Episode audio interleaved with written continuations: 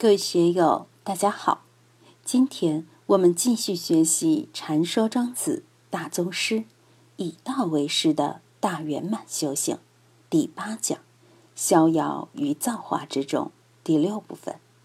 大家可以通过查看本段声音简介了解学习内容。让我们一起来听听冯学成先生的解读。过了几天。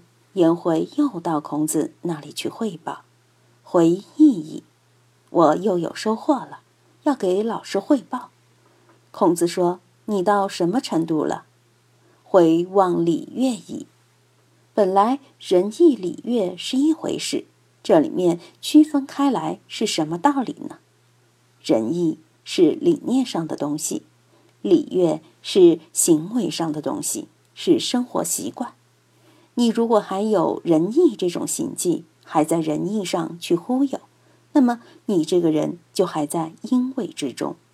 如果你达到了老子说的“天地不仁，以万物为刍狗；圣人不仁，以百姓为刍狗”，你才真正到了根本的人。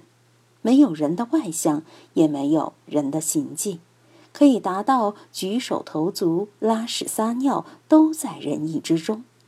以有成物之功，是外向型的、付出型的，是在事功上的表现。入了道以后，没有义的这种冲动，没有义的这种目标，但是所作所为无不是义，这个才是真正出神入化。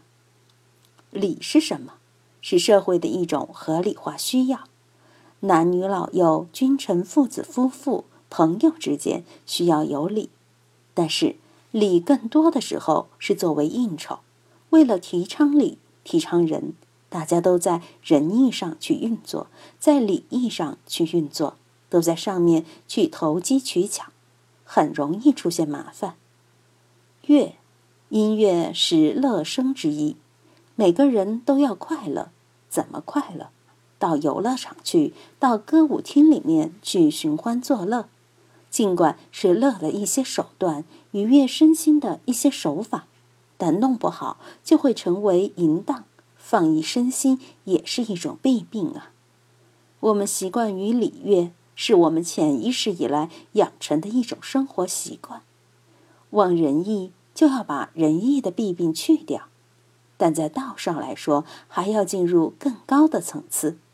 有了道，有了德，所作所为都是仁义。礼乐搞多了，搞过了，就会成为虚伪。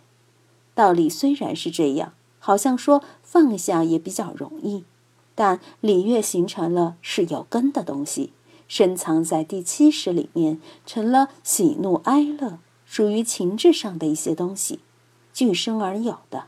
要把这个放下，就比放下仁义更麻烦了。这就相当于外物了。第六识上的东西。我们通过理性上的强化，要把它料理好，比较容易。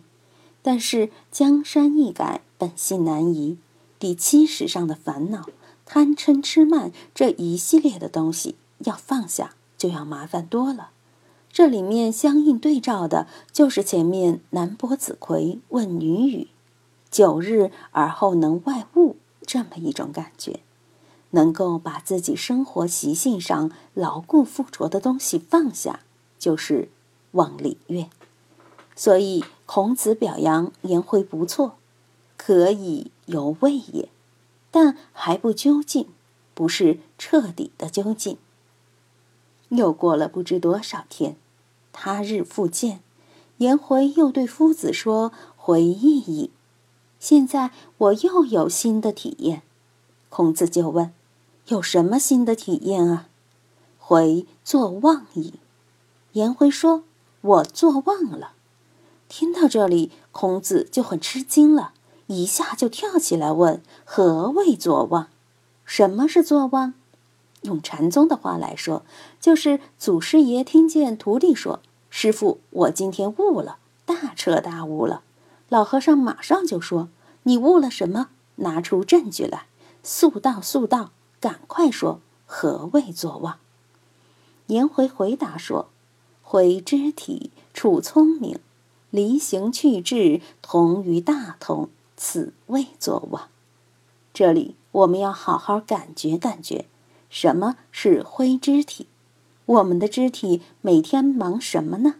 两条腿在名利路上奔波，手也在捞取名利，聪明也用在名利是非上取舍不休。能够把我们的肢体放下，不让它有所动作吗？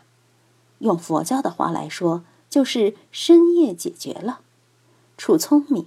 聪明就是语业和意业，都把它们彻底的放下，可以吗？聪是耳朵，明是眼睛，眼睛和耳朵还是要用心来料理的。所以离形去质，尽管简单，却把《金刚经》所说的“不应住色生心”。不应住身香味触法身心，因所无住而生其心，融在里面了。离行，五蕴的眼耳鼻舌身，去智，心意识全部放下，而且同于大通。我经常说，什么叫通？什么叫大通？无爱才能通。大通就是理事无爱，事事无爱。无论哪里都可以走得到，你凭什么走得到？心要公，心不公，你私心自用，半径就很有限，怎么也通不了。前面孔子在议论孟孙氏的时候就说了：“且也相与吾之而已，庸具之无所谓吾之乎？”如果还没有把这个我打掉，没有进入无我的状态。就谈不上通，更谈不上大通。进入无我状态的前提，肯定是挥肢体、处聪明、离形去质，要把我放得下。我们用佛教的理论来透析它，同时也要看到道家，特别是庄子的这些理论阐述与佛教完全是通的。但这个不仅仅是在说理上，严格来说。我们自己的修为能不能够忘仁义，能不能够忘礼乐？用佛教的《金刚经》的道理来说，佛所说法即非佛法，对佛所说法还得否定一番，才能进入是名佛法的果位。佛所说法如法语者，法上因舍，何况非法？佛法就相当于儒家的仁义礼乐一样，你要把它放下，放下了以后，你才知道什么是佛法，是名佛法。到了这一步，你才能够同于大通。最后说，此谓作望，这就是一个完整的修为体验了。我们有没有这么完整的真实的修为体验？这种修为体验是不能仅停留在思维之中的。很多人谈经说道，讲起来头头是道，但自己的修为未必跟得上。